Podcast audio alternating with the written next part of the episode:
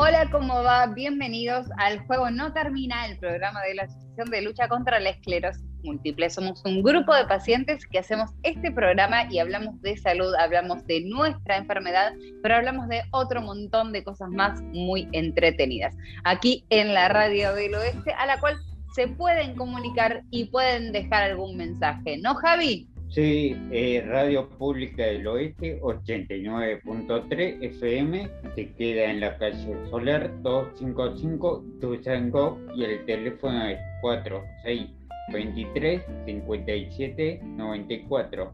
Perfecto, ahí se pueden estar comunicando y en este juego no termina, tenemos un programa imperdible con cosas muy, muy copadas, ¿no, Nico? Para hoy tenemos una entrevista, podemos decir un superhéroe de la esclerosis múltiple. Re, totalmente, totalmente, no se lo pierdan.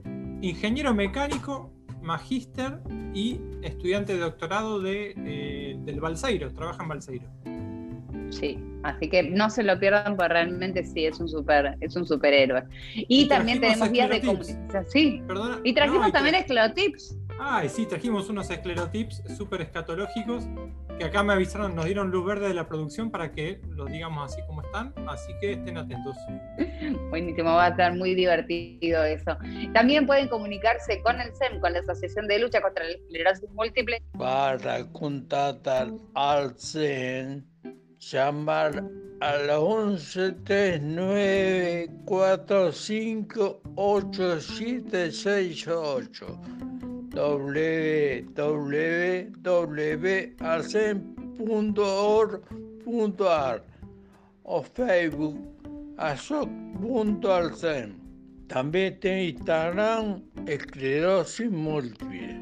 Si es que conocen a alguien que les esté esté padeciendo la enfermedad y tenga ganas de contactarse con esta hermosa comunidad que hemos generado, o si no tienen nada y tienen ganas de escuchar a gente con mucho empuje y muchas ganas de tener una muy buena vida, quédense aquí en la radio pública del oeste para compartir con nosotros El Juego No Termina.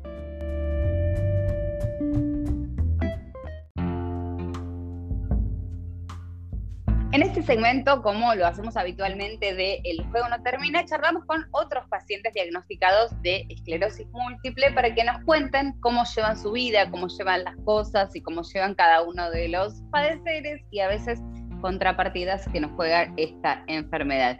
En esta ocasión estamos en comunicación con Oscar Lanín, que está en Bariloche y eso ya hace Oscar, un día de frío en invierno desde Buenos Aires, saludarte a Bariloche es un beneficio que tenés muy extra. ¿Cómo va?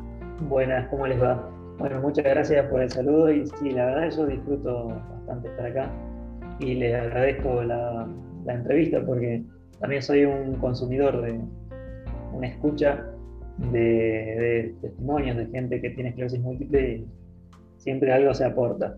¿Cuál crees que es su aporte? Porque yo pensaba en eso, en que cada vez que hablamos con algún esclerótico, como nos gusta llamarnos así en este clan hermoso que somos, eh, alguno tira un, tip, algo que aprendió, alguna cosa que puede lograr o que pudo hacer, o, y que fue más allá del diagnóstico, o que, lo, o que fue predeterminado por el diagnóstico. Vos decís que estás en horario laboral. ¿De qué trabajas? Mira, yo soy ingeniero eh, trabajo en el Centro Atómico Bariloche. Digamos, una de las actividades más representativas que hay acá, que hacen muchas cosas, es como la pata nuclear de la ingeniería en Argentina. Y bueno, me vine a estudiar cuando estaba cursando la universidad, me recibí acá y bueno, ya me quedé a vivir. Y además de la carrera de grado, que la terminé aquí, hice una maestría y ahora estoy terminando un doctorado en ingeniería nuclear. Nada, tranqui, ¿no? Digo, una, no, pero es tranqui, aunque no parezca así, es tranqui. Hay momentos del año que por ahí no son tan tranqui, pero no, es para, no es para tanto. Pero para toda la exigencia que vos tenés a nivel intelectual para tu capacitación y para tus estudios, que son súper interesantes, realmente son súper interesantes y son muy complejos, por lo menos para la mayoría de los humanos son muy complejos, excepto para privilegiados como vos. Eh, en algún momento, ¿cómo te juega la enfermedad? Esos días que por ahí tenemos fatiga o eh, ¿en, algún momento te afectó tener esclerosis múltiple? Mira, eh, yo además de, bueno, de, trabajar acá, eh, también doy clases. Y como te digo, hay momentos del año que son un poco más exigentes y por ahí más estresantes. Yo intento que no sean, pero es medio inevitable. Y el primer brote lo tuve justo en esos momentos donde estoy dando clases a full, eh, con muchas ocupaciones del trabajo también a full. Y bueno, en la vida particular uno por ahí siempre se busca y se llega a estresar. Y ahí me dio el primer brote. Eh, y sí, me afectó porque dejé de ver, básicamente. El, primer brote fue una neuritis óptica. Y bueno, ahí se demoró un tiempo, pero después de eso me, me declararon a la enfermedad. Y a partir de ese momento, eh, por suerte, no tuve otras complicaciones tan grandes como dejar de ver. Tuve un segundo brote también de neuritis óptica, pero esos fueron mis dos únicos brotes hasta el momento. Y, como te digo, por suerte no, no tengo o no siento, eh, por ejemplo, la fatiga, por suerte hasta ahora no me, no me tocó. Y cómo vivo con la enfermedad es bastante si se quiere, he aprendido a, que por ahí no forme, no ocupe un lugar tan grande en mi día a día. Hace cuatro años que que tengo esclerosis múltiple, pero en ese tiempo, al principio uno pasa por etapas y, por ahí se preocupa, qué sé yo, eh, pero después empieza con estas herramientas como las que brindan ustedes, a ver que hay un montón de gente que, que vive una vida normal, tranquila, Así como también hay gente que por ahí decide cambiar totalmente el estilo de vida y, nada, los impulsa a hacer lo que querían hacer. Eh, bueno, nada, yo decidí convivir con esto y, hacerlo parte de mi día a día, pero que ocupe lo menos posible para seguir con lo que tenía pensado hacer, ¿no? Eh, tengo dos cosas que me llaman mucho la atención que quiero compartir con vos. Primero, que con toda la capacitación académica que vos tenés, debe ser un tipo como bastante como como que tenés un esquema armado de estudio, como bueno, hago esto, bueno, después viene esto y después viene esto. Y en el medio aparece, en esos cuatro años, cuatro años, aparece este cimbronazo que te hace como reformularlo. Y desde este programa siempre tratamos de decir que cada uno reformula como puede, como le sale o como tiene ganas. Eh, y que siempre existe una posibilidad mínima de elegir. Vos pudiste elegir continuar tu camino académico porque podrías haber dicho, bueno, la verdad no, eh, no, no, puedo, y sin embargo pudiste elegir emocionalmente, cuando vos tuviste la posibilidad de continuar estudiando, tuviste que replantearte y hacerte onda, bueno, no, eh, la voy a seguir, eh, plantearte emocionalmente cómo te afectaba eso, o sos tan ingeniero que ni siquiera lo sentiste. No, no, tan ingeniero no soy, soy muy ingeniero, pero es una noticia bastante particular, uno sí, le llega indescriptiblemente y se pregunta para qué por ahí seguir eh, con lo que uno tenía pensado, que puede ser una carrera de, ingeniería o puede ser una carrera de otra cosa, o dependiendo, dependiendo de la edad que la edad de uno. Pero este, sí, me lo he preguntado y de alguna manera también me ha servido como para planteármelo como un desafío, decir, bueno, bien, tengo esto, esto va a avanzar indefectiblemente. Eh, hay dos posibilidades. Una, por ahí me dedico a otra cosa, por ahí más tranqui, me divierta más. Y me pasó que no encontré por ahí una cosa que me guste más.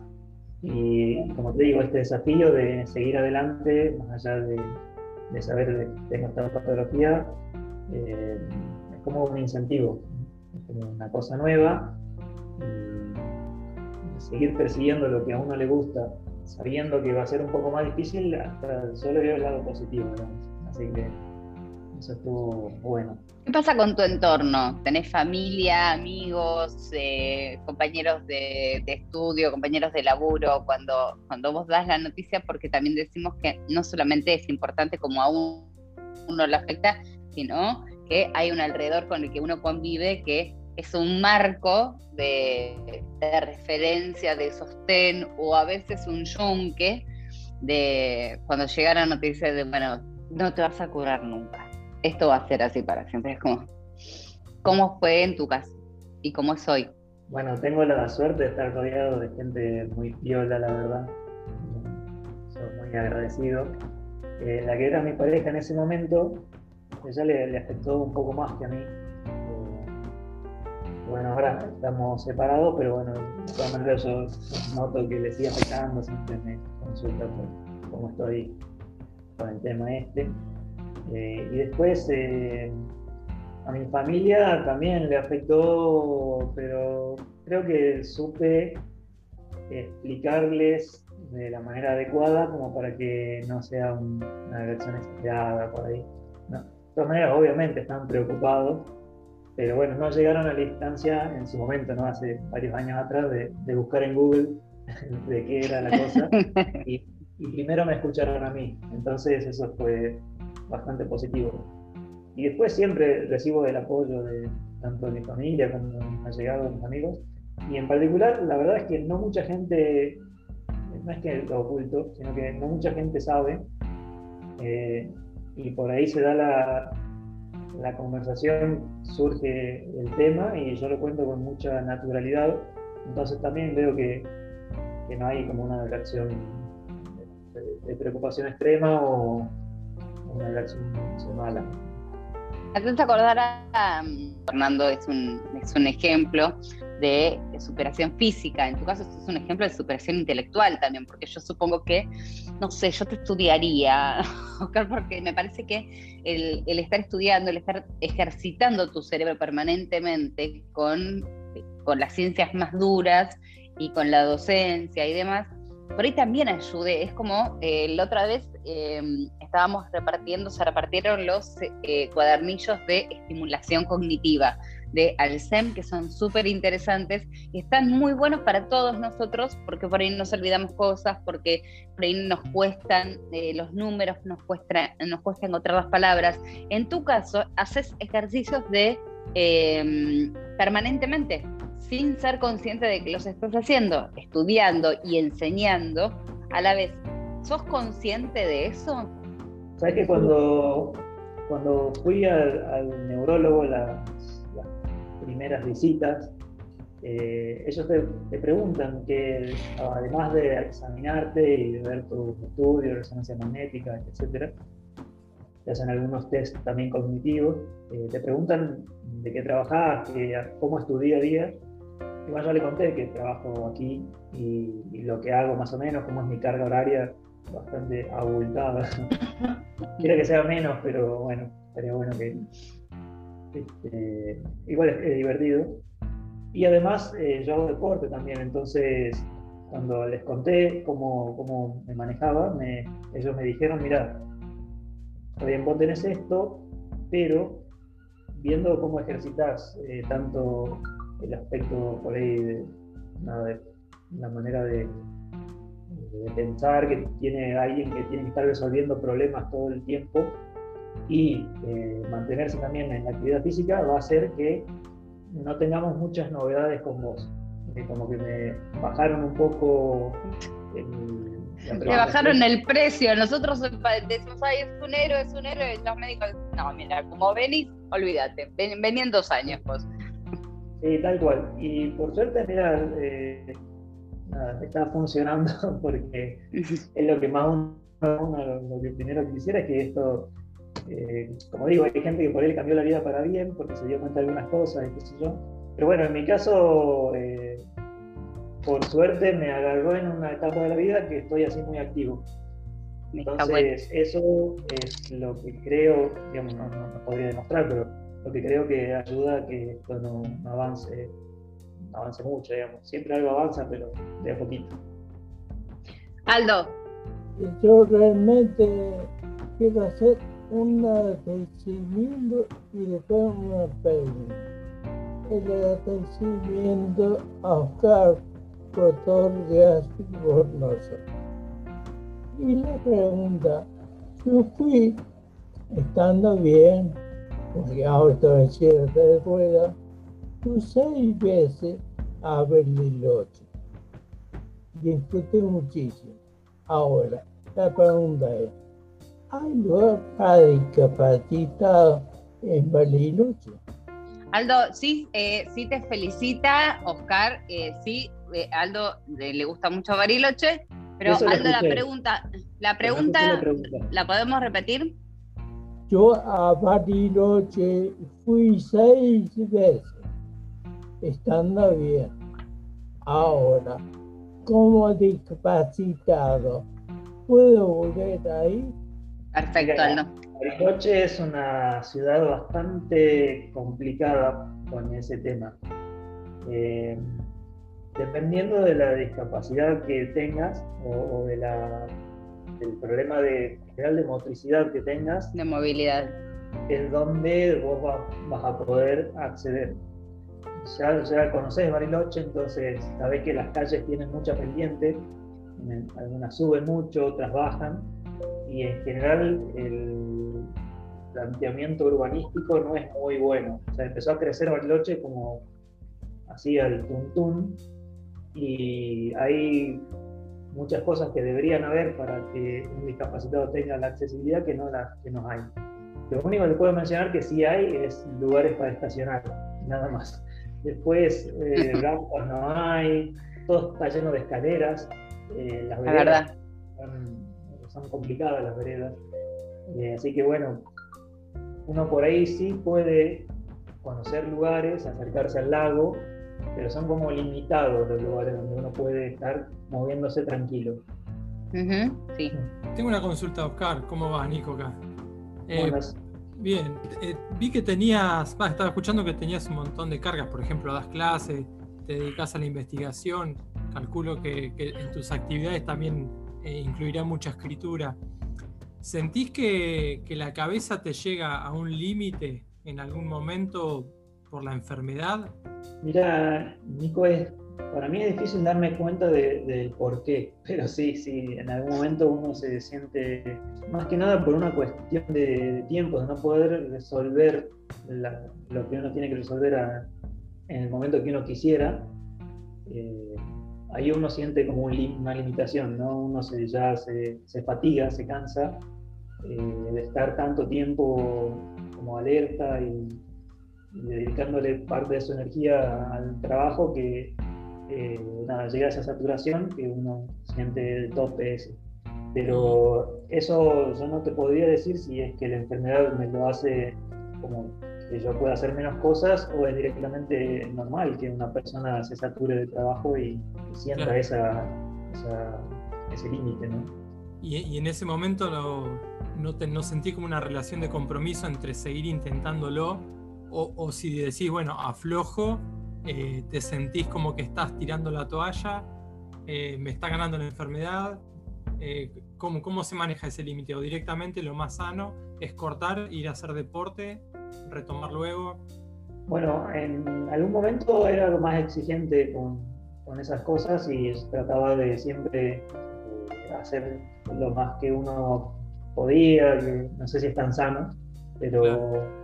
El ritmo de estudio que uno tiene acá cuando está estudiando la carrera de grado es, es muy exigente y bueno, no, duerme poco, eh, pero bueno, ahí sí o sí tenés que aprobar los exámenes porque si no te corren, así, así funciona el sistema, te- o sea, te quedas sin la beca. Eh, entonces venía como acostumbrado a ese ritmo de, de exigencia muy alto. Y bueno, después, ya trabajando, lo mantuve. Y sí, te, tengo que decir que cuando supe del diagnóstico y eh, escuché muchas de las recomendaciones al respecto, ahí sí bajé un cambio y hago esto que me decís, que es, que es la recomendación, que sería nada es tan importante como tu salud, así que preferentemente baja un cambio, cuídate y si eso significa que una frustración de que no llegas a donde uno se supone que tiene que llegar, no importa, lo importante es eh, que estés bien, no tengas ninguna dificultad nueva y puedas seguir haciendo durante más tiempo lo que, lo que puedes hacer ahora. ¿no? Claro. Y, y no considerar eso como una frustración. El- Para nada, para nada, porque justamente el objetivo es estar bien, así que ¿cómo te vas a frustrar estando, estando bien mental y físicamente? Claro. ¿Y a vos te, te tocó este, el tema del diagnóstico? Ya eh, haciendo el doctorado, por lo que más o menos sacando alguna cuenta, ¿O te coincidió Sí. con la tesis de maestría por ahí? No, ya estaba en el doctorado. Digamos que ya, ya- ya había una espalda para, para aguantar lo que venía y, y- y no pegar el golpe de timón. No, seguro. Eh, mirá, me lo he planteado también ah, al tema. Uno se plantea, yo me planteo muchas cosas todos los días y bueno, esta es una que tal vez me lo hubiese planteado también en su momento si, si no sabía del diagnóstico, pero el doctorado es eh, algo por ahí largo, al final duran muchos años y ya teniendo el título de grado, un título de posgrado, no le encontraba mucho tampoco la, justificación a, por qué continuar con esto. Y sumándole todo esto, la, la patología nueva que, que me detectaron. Digamos, si bien tenía una espalda, también me planteé, che, mejor me tranquilizo y hago otra cosa. Eh, pero bueno, el tiempo me llevó a decidir que esto era lo que yo quería hacer. Eh, no sé si, si el pensar que iba a ser una frustración no terminarlo me llevó a seguir, creo que no, sino simplemente seguir con lo que tenía planificado porque era lo que me gustaba. Claro. Javier, eh, Oscar, ¿cómo andas? ¿Todo bien? Bien, vos Bueno, cómo mi pregunta era, eh, ¿estás medicado hace cuatro años? ¿Con qué medicación? ¿Y si te atendés ahí en Bariloche o venías a Buenos Aires? Bueno, muy buena pregunta. Eso, eso tuvo su, su tiempo de procesamiento. Mira, primero te contesto lo de dónde me atiendo. Cuando me pasó esto de la neuritis óptica, primero fui al oftalmólogo y obviamente uno deja de ver y va al oculista, no va al neurólogo. Sí. Entonces, bueno, no, no detectaron nada en la vista ni en ningún lado. Entonces ahí él me recomendó por suerte ir a un neurólogo porque fue bastante rápido el trámite en ese sentido, si no podría haber estado dando vueltas más, como es bastante común. Es difícil el diagnóstico de esta enfermedad. Y cuando fui al neurólogo acá en Bariloche, eh, Bariloche, si bien es muy conocido y suena que es una ciudad grande, sigue siendo un pueblito. ¿no? Entonces, el servicio de salud que hay acá es limitado. Y básicamente, en resumen, hay, hay varios neurólogos, pero hay dos neurólogos que, digamos, uno puede decir que son potables. Yo fui a uno de ellos y me dijeron, mira, acá no sabemos mucho de esclerosis múltiple, así muy sincero. Bueno, Ah, qué alentador, qué alentador. sí, no sabemos todo mucho lo con- mismo. con respecto a lo que sabe un especialista, en, no sé, por ahí en el hospital italiano o en algún lado. Entonces, Ah. básicamente me mandaron al hospital italiano, donde me vi con Patruco y bueno, ella me, me dio el diagnóstico, me dijo, sí, flaco, toma, tenés esclerosis múltiple y vas a tomar teriflunomida. Así que desde ese entonces hasta ahora estoy con aguaje, de, de teriflunomida. Ah, bien. Bien. Sí, conozco. Todos conocemos todas las, todas las medicaciones conocemos, Javi, somos todos Sí. como, como un poco médicos también. Eh, Nico, tenías una pregunta ahí con respecto al deporte. Sí, ¿qué deportes se pueden hacer? Porque me imagino que, que habrá muchos cerros. Nada, en un lugar ahí. horrible, ahí en Bariloche no se puede hacer sí. nada, horrible.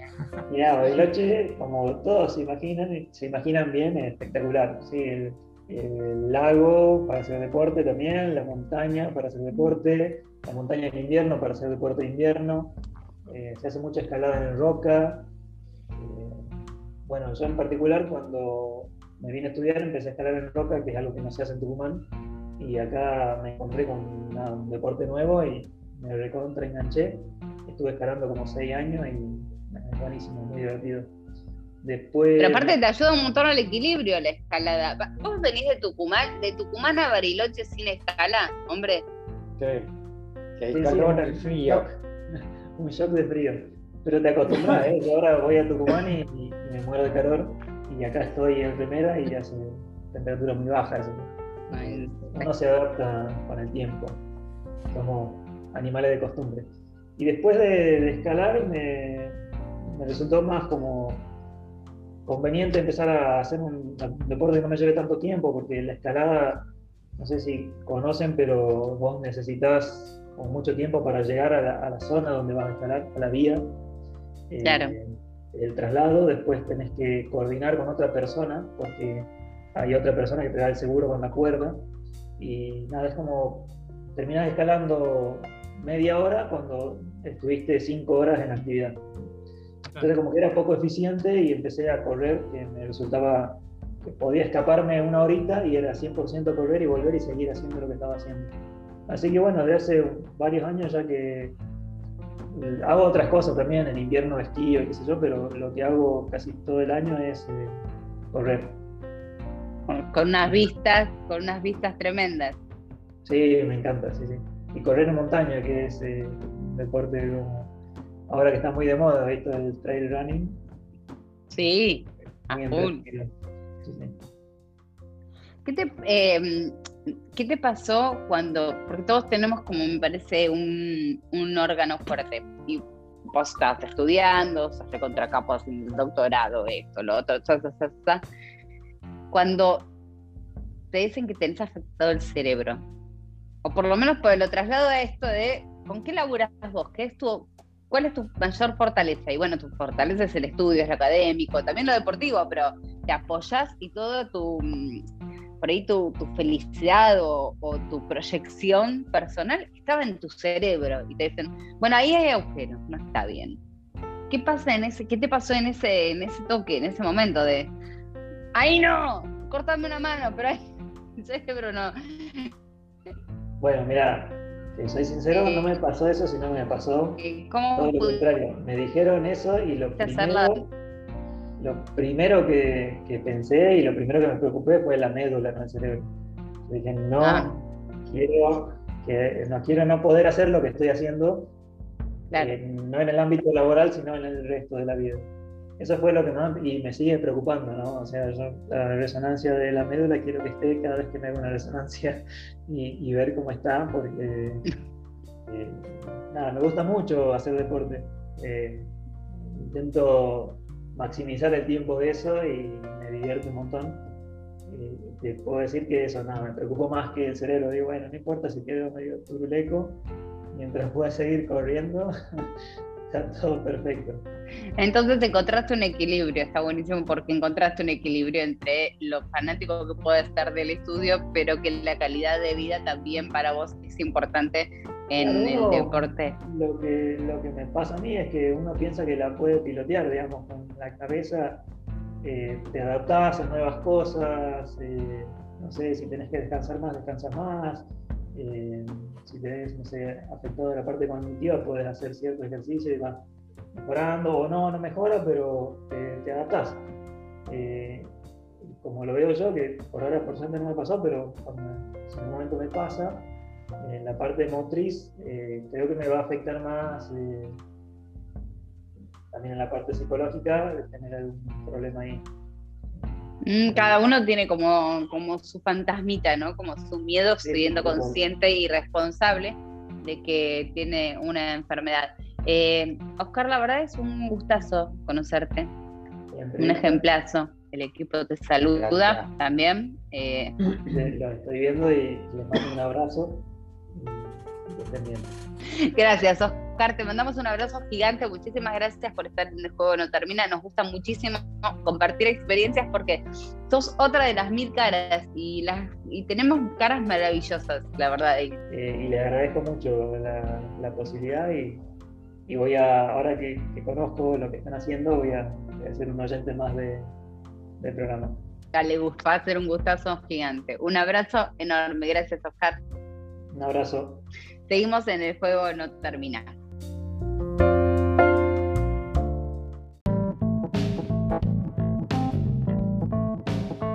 En el juego no termina una de las secciones más esperadas por escleróticos para saber más cosas y por sanos para aprender a saber cómo vivimos nosotros, son los esclerotips que nos trae Nico cada semana. Nico. Hola Jessy, para hoy tenemos un tema medio escatológico, podríamos decirle, pero que para nosotros es del día a día, la incontinencia urinaria. Molesto.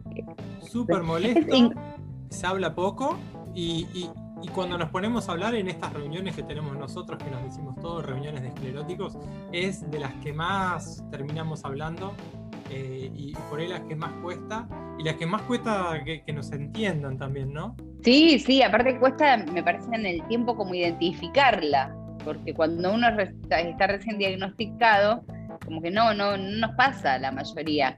O en algún momento mi médico me preguntaba, ¿Cómo, ¿vos cómo estás con el tema del PIS? Y yo le decía, este hombre, ¿qué me pregunta? ¿Por qué me pregunta esto? Hasta que un día entendí por qué me preguntaba eso, era que no es que eh, hay incontinencia, sino que eh, hay urgencia urinaria, hay personas que no contienen, hay personas que no que tienen urgencia, que es, eh, dame cinco minutos, voy corriendo, o que contener realmente se hace como muy difícil. Pero tenemos esclerotips de nuestros amigos, colegas que nos han estado dejando sus testimonios donde en la cuenta Esclero Amigos. El lunes Rocío estuvo preguntando, explotó de mensajes. Así que tenemos, hicimos un resumen, hicimos un resumen. Tenemos seis para ir escuchando. Vamos con eso entonces. Hola, hola, hola, hola a todos. Yo soy Rocío Seijas de Esclero Amigos y vengo a presentar los esclerotips de esta semana para incontinencia urinaria. 1. No tomar líquidos un rato antes de salir de casa. Aún así, visitar todos los baños posibles. 2. Quita el mate antes de dormir y si viajas, no beber nada durante las horas anteriores. Tercer esclerotip cuando estés fuera de casa, trata de tomar poco líquido para no ir tanto al baño. Cuarto, ir por las dudas antes de salir de casa. Quinto, trata de pensar en otra cosa. Por ejemplo, ponete a cantar. 6. Fortalecer el suelo pélvico. Para eso vienen los ejercicios de Kegel. Acá pasaban los primeros seis tips de Rocío. Tips de todas clases, ¿no? Porque desde no tomar líquidos, que sería como una preventiva, hasta, bueno, me pongo a, cantar o a saltar o, trato de pensar en otra cosa. Eh, o, si no, fortalecer el suelo pélvico. ¿Y qué es esto de los ejercicios de Kegel? Yo no sé de todo esto. No sé. ¿Cómo vamos a hacer para, para sacar? Porque si no, te condiciona toda la vida, parece. Eh, a mí, en particular, la de no tomar líquidos antes de salir, me parece que es la clave. Así todo, eh, por ahí estoy en casa y hace calorcito y cuando salgo y me agarra el frío, ah, ya tengo que salir disparando para el primer baño posible, que ande por ahí dando vueltas. Jessy, ¿vos cómo haces? ¿Cómo haces en estos casos? Ahí encontré cuáles son los ejercicios de Kegel, que yo los hago mucho porque forman parte, son un ejercicio muy normal de pilates que es eh, levantar la cadera, estar acostarse, levantar las rodillas y levantar la cadera, levantar la pelvis. ¿Se entiende lo que estoy diciendo? Se entiende perfecto. Y es eh, como, y eso lo que hace es eh, fortalecer el suelo pélvico, porque cuando uno levanta la cadera, fortalece el suelo pélvico. Si lo puede hacer con las puntas de los pies, no con el pie apoyado, sino con las puntas de los pies levantadas, fortalece todavía más. Así que, y aparte pone la cola dura está buenísimo. Pero más allá de eso, afecta la vida cotidiana el tema de no tomar líquidos, porque vos decís, es lo que hacemos en general todos, limitar la ingesta de líquidos. Pero para los que estamos acostumbrados, porque, porque a nivel salud necesitamos y es eh, importante tomar líquidos durante todo el día, en salir de casa no tomando líquidos y limitarse a no tomar nada durante una salida, excepto que uno esté en un bar y pueda acceder a un baño inmediatamente después de tomarle líquido. Por lo, por, lo menos a mí lo que me pasa es que como que no, no hay una, no, no, hay una retención, es como yo tomo líquido, tomo algo y automáticamente a los cinco minutos tengo que ir a un baño, inmediatamente. Eh, entonces es incómodo retenerlo porque se termina siendo muy doloroso, termina siendo doloroso retener y no poder ir al baño. Y a mí me pasó que, lo contaba así, era el, testimonio escatológico, que fui a hacerme un estudio, salí durante, a la mañana, salí a pasar un rato con mis hijos por el barrio chino, qué sé yo, fui al centro médico, fui tres veces al baño en el centro médico en una hora y media, posta, tres veces. Yo pensé que el señor de seguridad me iba a echar, porque yo iba todo el tiempo al baño. hasta que, eh, claro, ¿qué, ¿qué se está robando el papel? Se roba el papel. Eh, hasta que volví a mi casa me tomé 3 litros de agua, pero porque no había tomado la cantidad de líquido que mi cuerpo está acostumbrado a recibir. Y no está bueno eso. No sé, en ese sentido no se la pasa bien. Así que afecta la calidad de vida cotidiana, porque te dicen, vamos, nos tomamos una cervecita, y uno ya está pensando, oh, hay lugares donde no. para ustedes es más fácil, pero bueno, no, no es más fácil. Tengo una teoría, tengo una teoría. ¿Se puede? Se puede, esto Obvio. totalmente, los médicos... Arbitrario, no pueden haber. las teorías arbitrarias nuestras. para mí, para mí que se está dañado algún sensor que tenemos en, en la vejiga. Pero, pero literal, porque a mí me pasa que por ahí, como decís vos, nos tomamos una cerveza, qué sé yo, y capaz que no me dan ganas de ir al baño. Y por ahí me pasa que digo, che, me tomé dos pavas de mate, tomé cerveza, no quiero ir al baño. No, no puede ser que no quiera ir al baño. Bueno, y de repente, lo que decís vos, tres veces en una hora, y esas tres veces te agarran donde estés, en un centro médico, eh, y no importa, ¿eh? En la No calle. en, la- en el medio de la calle, ¿sí? Si bien vos decís, es más fácil, está bien, es más fácil, pero no en el medio de Buenos Aires o en el medio de una ciudad. ¿Entendés? Ah, eh, Si vos decís, es más fácil eh, en una ciudad patagónica, que, qué sé yo, que tenés el campo cerca, por así decirlo, bueno, eh, encontrar algún descampadito, Sí. qué sé yo. Bueno, pero para la mujer igual es fácil, convengamos. Sí, sí, en ese sentido sí. Pero es Pero, incómodo y aparte la sensación es como de urgencia. Es de urgencia. tengo, Ya, ya, ya. tengo ganas. No, no, tengo ganas ya, ahora. No, no puedo esperar 10 minutos. Sí, sí. Y es eh, ya. Claro, de repente, por, por eso te digo, eh, es como que se te arregla el sensor y te dice, no, loco, mirá, tenías dos litros, ¿eh? Dos litros, así. De, de un momento a otro. Y bueno, y- y Totalmente. más de una vez, así, así como esto de, de- de- de tener que salir corriendo en cualquier momento, eh, también en, en- en el medio de, lugares donde no podés. A mí me pasó en una cancha de fútbol, por ejemplo. Y nada, no, no tenés el baño a. Nada, es desesperante. Es desesperante. No, es horrible. Es horrible porque por lo menos, no, no sé, pero a mí me terminó doliendo la panza. Como tengo como si fuera dolor de estómago. Me terminé, ya toda la zona, la de- zona renal, toda la zona de la panza, me duele, pero me duele, me duele. y Me inflamo me duele. Horrible, la verdad. Horrible. Tenemos un par más que entonces también. A ver si le ponemos onda. A ver si le ponemos No, onda. para, yo Jessy. ahora, yo, espera, decilos al revés porque tengo uno de los baños públicos que es buenísimo. Ponemos los otros dos. Que los diga Dale, Rocío. si vamos con Que lo diga Rocío. Bueno, que lo diga Rocío, que lo diga Rocío. Dale, dale. Como siempre, nuestros esclero amigos siempre, siempre, siempre nos dan un bonus track. Cambiar de bebida. El uva en tinto. Sale cerveza, entra vino. No sé si vamos a lograr controlar la incontinencia, pero que seguro no nos va a importar, no nos va a importar. Tener un mapa mental, o por qué no, en papel, de todos los baños públicos de la zona. Para ser parte de esta comunidad de pacientes positivos, todo esto y mucho más lo podés encontrar en arroba esclero.amigos en Instagram. Buscanos y sumate. Ahí Rocío nos tiraba los extra, que está bueno, cada uno, no solamente hablamos de agua, el líquido es líquido, el líquido es líquido. Cuando uno encuentra un líquido que se retiene, que se, que se agarra la vejiga, hay que seguir por ese camino. Mientras sea saludable, hay que ir por ese camino. Sí, imagínense si la cerveza en general a todo el mundo le hace como, ay, quiero hacer pis, quiero puedo tomar cerveza. Imagínense nosotros. Es como, es desperdiciar un montón de plata en una pinta. Es como, no te va a durar nada esta pinta en el cuerpo. No da. Ey, pero Y te con menos. Te, queda verdad. menos tiempo, eh, menos tiempo para asimilarla. Como- Sí. es, como- ¿Verdad? es tremendo. Eh, y tener un mapa mental de todos los baños públicos es un tema. Primero porque en Buenos Aires no hay muchos baños públicos. No. Y los baños públicos en general suelen ser medio una mugre. Sí. A mí me pasó, y ahí viene mi testimonio, yo vivo dando testimonio, Sí. pero me pasó en, en Europa, lleno de baños públicos, pero lleno de baños públicos que son una maravilla. En cada parque, cada dos cuadras tenés un baño público hermoso, hermoso. Pero sale 50 centavos de euro. Yo, chicos, hice el millón. Yo puedo haber pagado el Club de París con la cantidad de plata que gasté en la moneda de los 50 centavos. Y era otra vez, y ya era un montón de plata, porque 50 centavos de euros es un montón de plata que era. Ya pagar por hacer pizza es feo. Y en general hay ciudades donde hay mucho olor a pizza en la calle porque como se cobran los baños públicos, eh, o en los baños de las estaciones de tren, paramos en una estación de tren, tenemos que estar como 7 horas, y dije, bueno, listo, ahí en la estación de tren tiene que haber un baño. Había un baño divino, 50 centavos de euro el, cada, cada pis. Era en 7 horas, yo ya no, no daba más, y eran tremendos. Así que yo prefiero seguir buscando seguir entrando amablemente a los bares a preguntar. O Bueno, entrar a mí- como si nada, como si no, ni preguntas.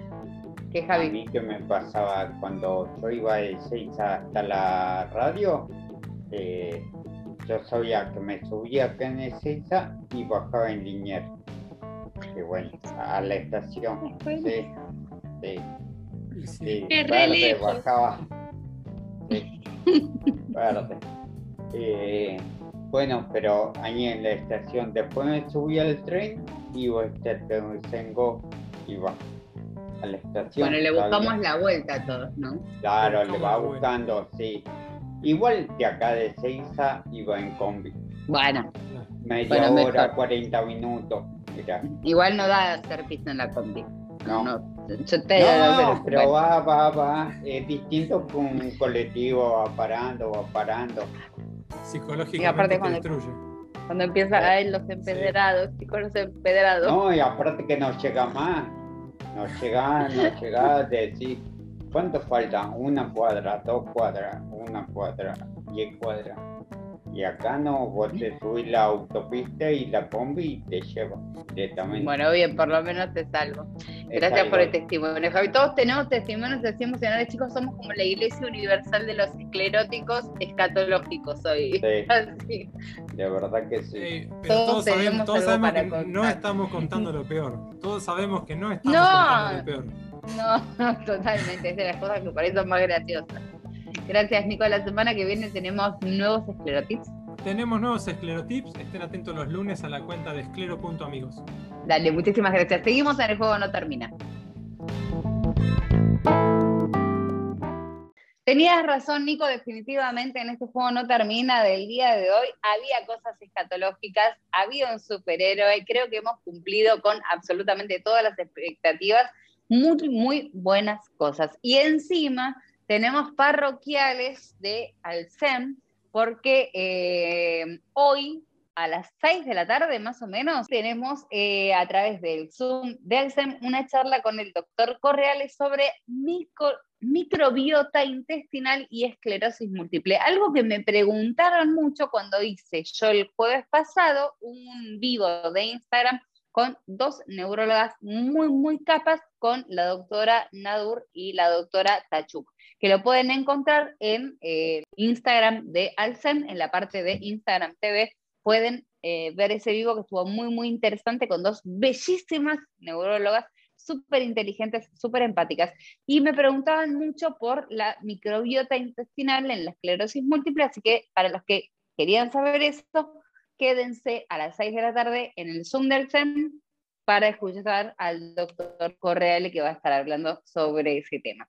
Hasta aquí hemos llegado nosotros. Javi, te has lucido. Muchísimas gracias por estar ahí. El jueves que viene, ¿te parece? Nos volvemos a encontrar ya que también la pasamos. Sí, nos encontramos el jueves que viene de 12 a 1 y bueno, a cuidarse que el fin está cerca, pero hay que seguirse cuidando un poco más. Y muchas gracias a Totalmente. todos por escucharnos. Gracias, Javi. El fin de la pandemia, aclaremos, porque el fin está cerca, suena como, como Sí. una película cat- pues suena, Nico, ¿te sonó de película catástrofe? Así como el fin está cerca de Javi. Sí, yo por la duda me metí abajo de la mesa, así que si me Lo molesta, bien. sigo de acá. Lo bien que hiciste, quedarte abajo de la mesa. Porque estaba ticinando Javi, dijo, el fin está cerca. El fin de la Gente pandemia linda. parece estar cerca. Gente linda, nos estamos viendo. Dale, gracias Nico, un abrazo gigante, muchas gracias a todos, gracias a Noé que siempre está trabajando, que es el verdadero cerebro sano de todo este programa y nos encontramos el jueves que viene aquí en la Radio Pública del Oeste en el Juego No Termina.